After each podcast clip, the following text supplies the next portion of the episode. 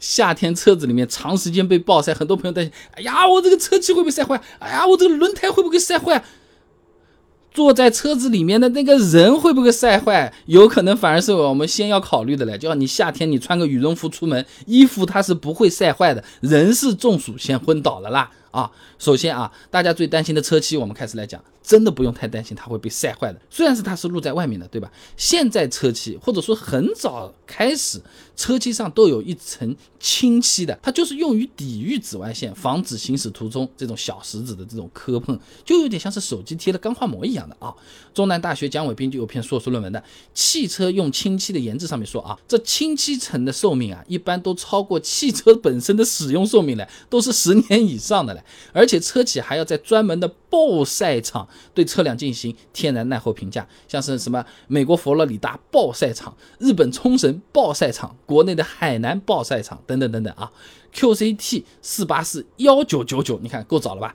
汽车油漆涂层它这个有要求的，必须在海南岛暴晒两年，哎，或者使用四年不起泡、不粉化、不生锈。不开裂才算合格，可以出去卖啊。所以说，原厂车漆晒久了，顶多是有点发黄，直接开裂起泡几乎不太可能。真遇上，那是索赔了，那是质量有问题了啊。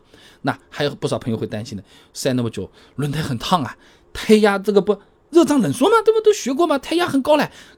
那那万一我今天一不小心气打足了，它再一晒，轮胎会不会爆掉啊？也有点多虑了啊。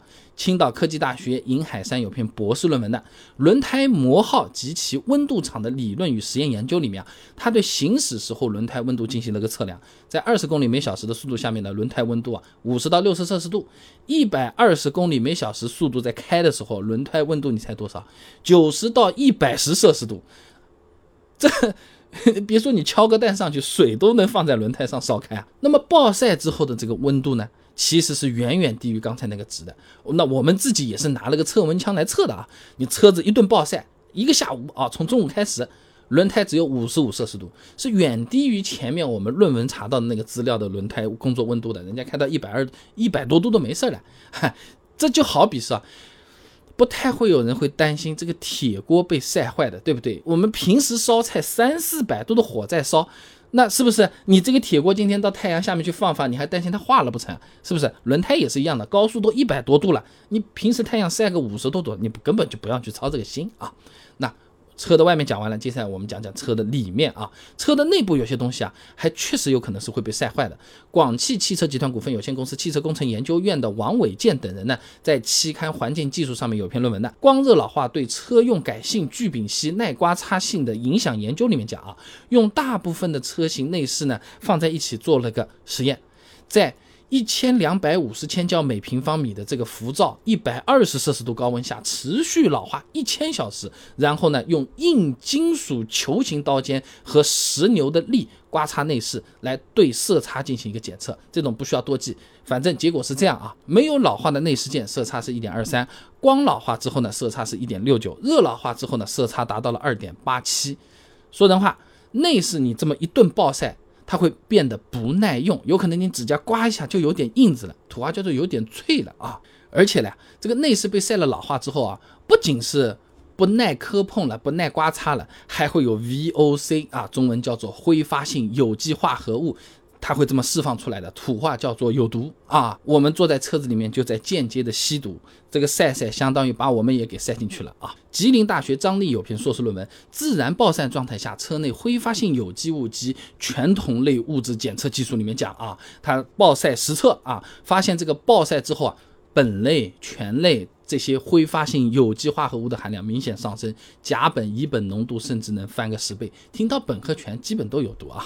那这些气体对人体都会造成比较大的伤害的。你苯神经毒性和遗传毒性，容易让人精神衰弱、疲惫、失眠，还会影响生殖系统。所以说，车子被暴晒之后啊啊，我是建议不要直接坐进去，空调一开在里面，哦哟好热，快点凉下来。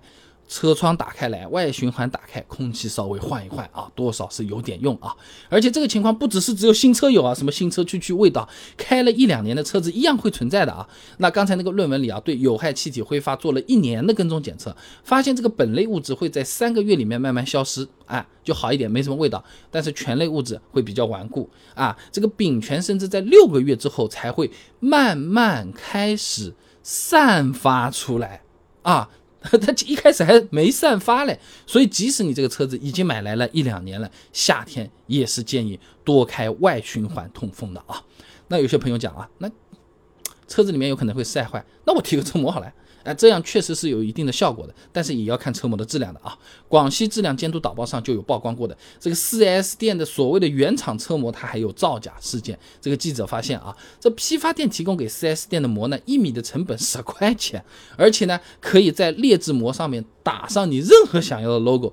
要奔驰今天就是个三叉星辉，要宝马哎就是蓝天白云，雷克萨斯也不是不行，你就说图样发过来。那么这些劣质膜被说上来了。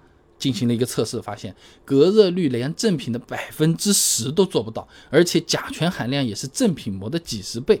那说人话，本来呢，我是为了车子不被晒得这么严重啊，释放出那么多毒气，那我就去贴了个膜。结果呢，这膜贴上去不仅防晒能力不行，车膜本身又变成了新的甲醛源头。哦哟，那那何苦呢？得不偿失了啊！